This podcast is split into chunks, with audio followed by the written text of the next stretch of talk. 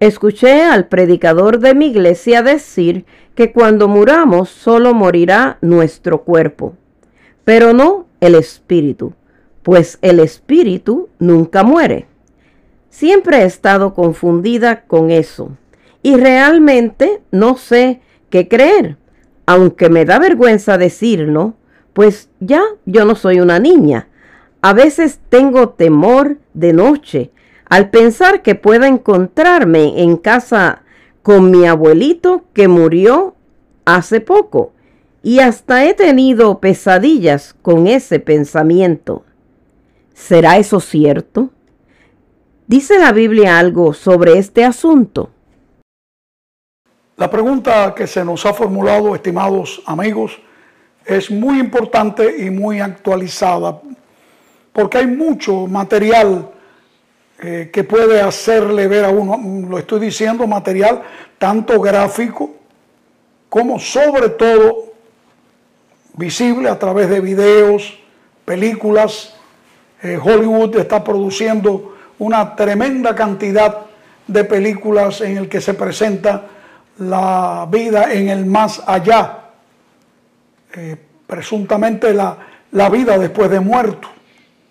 Hace poco estaba mirando un video de alguien que mostraba cómo es que el alma se desprende del cuerpo en el momento de morir y se ilustró en una forma digital muy profesional cómo una persona en una cama muere eh, y entonces se desprende lo que se le llamaría alma e incluso hizo esta aseveración. El alma no muere el cuerpo muere y va hacia el cementerio, pero el alma no muere nunca porque ella no puede morir, tiene vida, y ahí viene la expresión que me llamó la atención, tiene vida en sí misma. El alma tiene vida en sí misma. Esto para mí me trae un poco de conflicto doctrinal en mi mente, porque yo he aprendido a través de este sagrado libro, la Biblia, que todo ser humano es pecador y mortal y tiene vida solamente por medio de, su, de Jesucristo su Señor. Y cuando la persona pone la fe en Cristo, esa persona llega a tener vida. Miren, esta es la razón por la que Jesús dijo claramente, porque de tal manera amó Dios al mundo que ha dado a su Hijo único para que todo aquel que en Él cree no se pierda, mas tenga, tenga vida eterna. No es posible tener vida eterna si no estamos en Cristo. Ahora acá estamos presentando que aún aquellos que mueren sin aceptar a Cristo, tienen una, un alma eterna que sigue penando sacrificándose inclusive como el video presenta, que el diablo viene y agarra esa alma y se la lleva al infierno para que por toda la eternidad, ya que el alma tiene una vida inmortal, se supone, entonces eh, no se morirá nunca y estará constantemente penando. Así que no hace falta Cristo para tener vida eterna y, y la tendrá para sufrir la muerte eterna que no tiene otra cosa más que una sin fin, según la teoría parece enseñar. Pero para uno poder entender un poco mejor, aquella persona que hizo la pregunta, le felicito, lo hizo muy bien. Es una pregunta que tiene muchas personas preocupadas. Si se me aparece su ser querido, eh, que yo quería que mi abuelito, el otro que murió, la misma voz de mi abuelito. Bueno, yo creo que eso merecería un estudio más específico y lo haremos más adelante. Lo vamos a tener pendiente Ahora bien, en cuanto a esto, quiero decir que para uno poder entender la muerte, uno tiene que entender primero lo que es la vida. Tú no puedes saber lo que es algo desconocido a menos que conozcas algo conocido. Es la referencia a la experiencia conocida y eso es muy importante. Para ello tenemos que irnos a la Biblia. Claro, ese es nuestro libro Puede haber otros libros buenos, pero este es el que dice la verdad. Y este texto se encuentra en el capítulo 2 del libro de Génesis, en el versículo 7. Y quiero que nos detengamos un poco a analizar el texto. Solamente acompáñame para ir en el texto tal como Dios lo indica. Entonces Jehová Dios formó al hombre o al ser humano del polvo de la tierra. Ahí está el primer elemento. Polvo de tierra y sopló en su nariz aliento de vida y fue el hombre un ser viviente.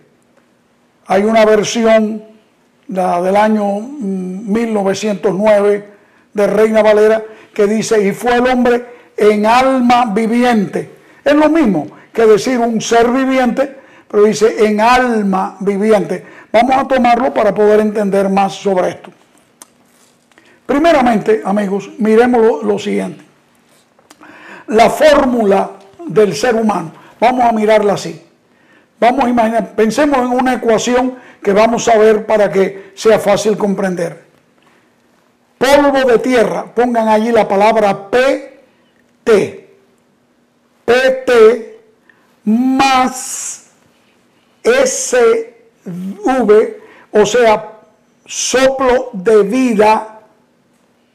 Noten que el polvo de tierra viene de la tierra, ya lo dice la palabra, mientras que el soplo de vida es de Dios. Es la acción de Dios en ese, perdonen la expresión, ese muñeco de fango hecho ahí. Porque al fin cuando nos morimos vamos otra vez para la tierra. Eso lo sabemos todo. Así que PT más SV o soplo de vida, polvo de tierra más soplo de vida, igual a alma viviente. Ahí está la fórmula. Para que un alma esté viva, para que un ser humano esté vivo, tiene que haber la unión de polvo de tierra más soplo de vida de Dios, igual el alma. Ahora, noten que el alma es el resultado de la unión de los dos elementos previos que ya mencionamos. Polvo de tierra más soplo de vida de Dios. Resultado, alma viviente. Sin embargo, la teoría popular que viene no de la iglesia romana, la iglesia católica, de la cual de alguna manera han descendido las demás iglesias cristianas. No, esto viene mucho antes, amigos, mucho antes. Viene del paganismo, la creencia de los egipcios que creían en el Ra. Ra era el dios sol que creaba a, los seres humanos y le ponía dentro un elemento llamado K. Y el K para ellos era el alma consciente que una vez que la persona moría, ¡ah! exhalaba el K y el K como un pájaro volaba ya libre de su cautiverio allá delante de los dioses egipcios. ¿Y qué podemos decir de los griegos, de los romanos? Ellos querían igual ellos creían en la dualidad personal. Esto era la teoría de muchos filósofos paganos que creían que el ser humano tenía un alma dentro cautiva y cuando la persona moría salía de su prisión de carne para liberarse por la eternidad. Pero ¿es eso lo que enseña la Biblia? ¿Es esa la doctrina prácticamente judeo-cristiana en la Biblia? No, no. La Biblia te dice que el ser humano fue creado de polvo de tierra más soplo de vida proveniente de Dios y llegó a ser un alma. Sin embargo, vamos a notar algo. Vamos a redundar en esto. Vamos a notar algo. Esta teoría realmente coloca el alma no como el resultado final de la ecuación, sino como uno de los elementos que forma el ser humano. Miren cómo lo pinta la teoría popular, la tradición. El ser humano fue hecho de polvo de tierra más alma y llegó a ser una persona. Pero eso no es lo que dice la Biblia, si es que yo quiero seguir lo que dice la palabra de Dios. El alma no es un ingrediente, el alma es el resultado. Ahora, para poderlo entender mejor, vamos a cambiar la ecuación y vamos a decir lo que es la muerte. La vida es polvo de tierra más soplo de vida igual a alma.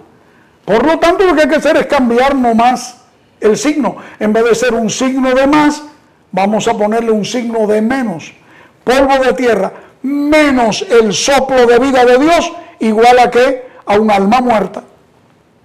El alma viva es cuando se unen los dos elementos.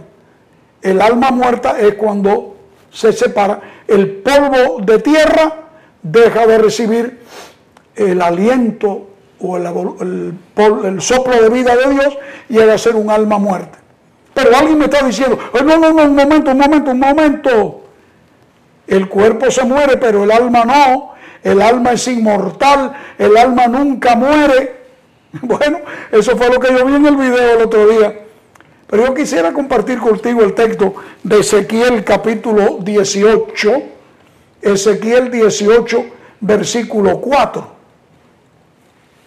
Mira lo que dice aquí. Dice Dios, he aquí que todas las almas son mías como el alma del Padre, así también el alma del Hijo es mía. Observa ahora, el alma que pecare, esa morirá. ¡Wow! Miren esto, la tradición me dice que el alma no muere y la Biblia me dice que el alma que peque muere. Ahora yo te pregunto, ¿qué alma en este mundo no ha pecado? Bueno, no, no yo, porque yo soy un pecador, claro, salvado por la gracia de Jesús, mi Señor. Porque Él me ha perdonado. Pero yo soy un pecador por naturaleza. Ahora, nota este detalle. Alma, según la Biblia, no es un espíritu que anda o que puede desprenderse del cuerpo. Según la Biblia, alma es una forma de decir persona. Por eso es que ahora, por ejemplo, estamos conectados 5.000 por decir un número, 5 mil personas estamos ahora conectados en este momento, en este canal, en vivo. 5 mil personas. También podemos decir, hoy hay 5 mil almas que están escuchando este estudio que estamos teniendo. Está correcto, porque la palabra alma quiere decir persona. Hay tantas almas. Ahora, en la guerra esta que ha habido, han habido un millón de almas que se han quedado sin hogar, cinco millones de almas que han quedado sin hogar y han tenido que viajar a otros países, es una expresión correcta, porque alma es la persona mientras está viva. Una vez que la persona muere, ha dejado de existir y de la única manera que esa persona vuelve a vivir es cuando venga Jesucristo y sea resucitada esa persona si fue fiel al Señor, para que todo aquel que en Él cree no se pierda, mas tenga vida eterna. ¿Qué va a hacer el Señor?